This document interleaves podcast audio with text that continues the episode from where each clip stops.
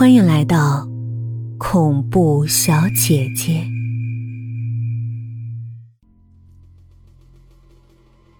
白天，正午，我收拾完自己的行李，坐在沙发上想休息一下。带着解脱的心态，我略有得意的看着卧室里的座机。我想，是我该到解脱的时候了。但是他忽然震颤起来，发出了震耳的铃声。我想站起来逃离，却发现身体似乎不受自己的控制，一步步的和他接近。我的手僵硬的抓住了话筒，话筒里那个木然的声音依旧：“西区四栋六幺二贺丹。”放下电话，我开始站立。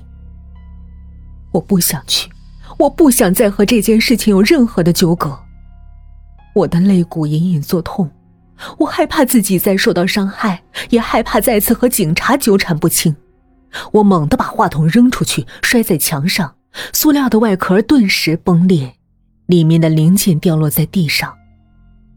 可是那个声音却仍然在回响。充斥着整个的房间。就在这个时候，我忽然听到了门外的走廊里有喘息的声音。拉开门，才发现电梯门大开着，里面一个年轻的女孩蜷缩在电梯的角落，长长的头发披散着，脸色煞白，神情里带着剧烈的痛苦和浓浓的绝望。我就住在四栋。是的，这个美丽的女孩是我的邻居。但是，我不确定，我如果参与，会给我什么样的伤害？他盯着我看，眼神里有了小小的喜悦。他费尽力气冲我喊着：“叫，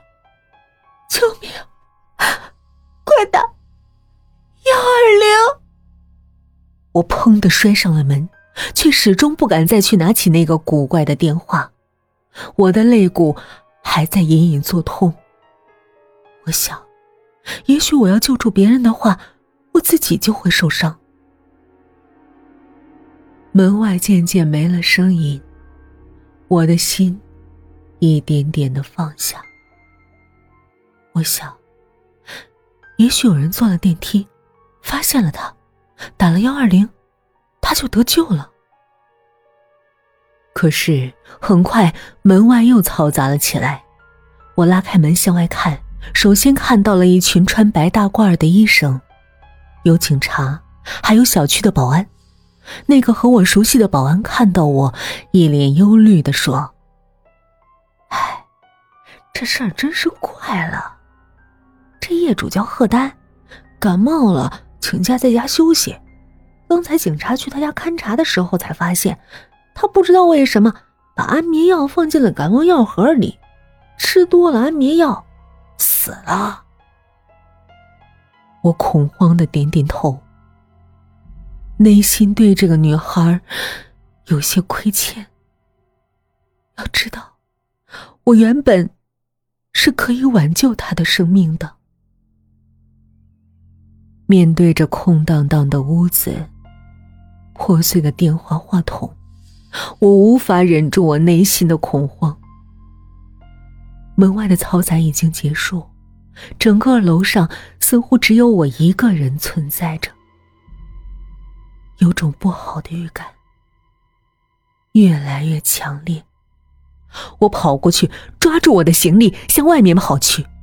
当我手拉住防盗门推手的时候，耳朵里听到了轻微的噼啪的声音，一根入户的电线忽然无缘无由的断落，掉在了防盗门的推手上。我觉得浑身剧烈的疼痛，意识脱离了自己的身体。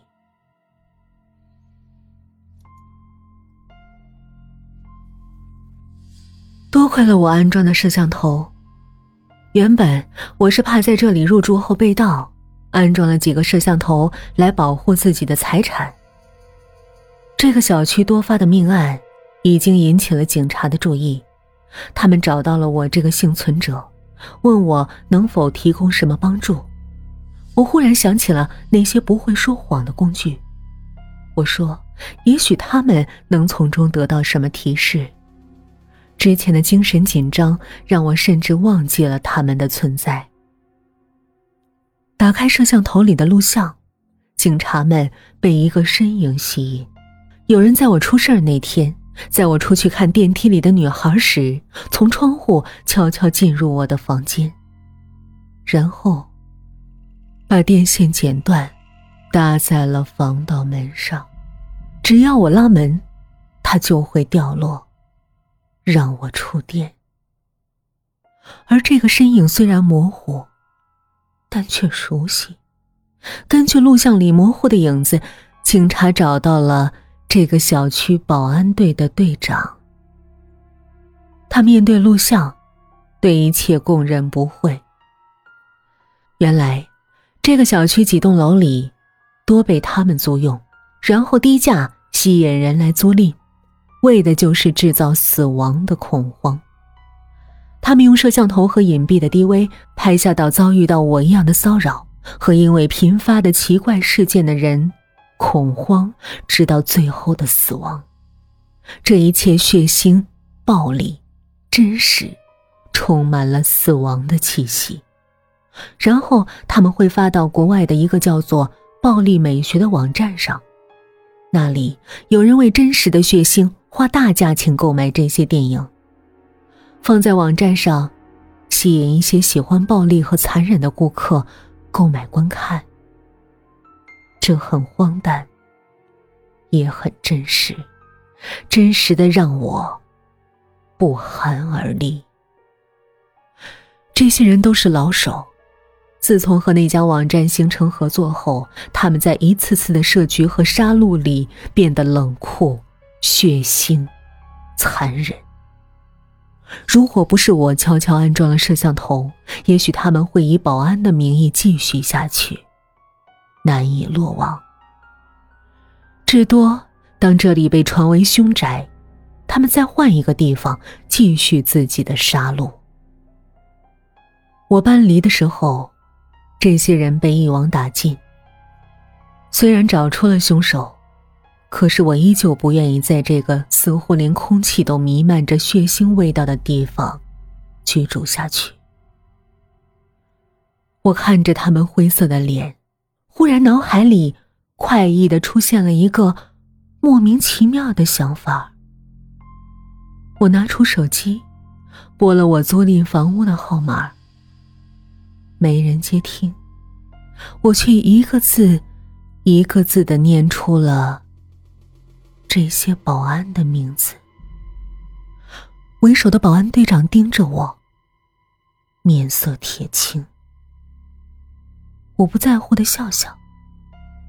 对于这样的凶手，最终杀死他们的不是别人，而是自己。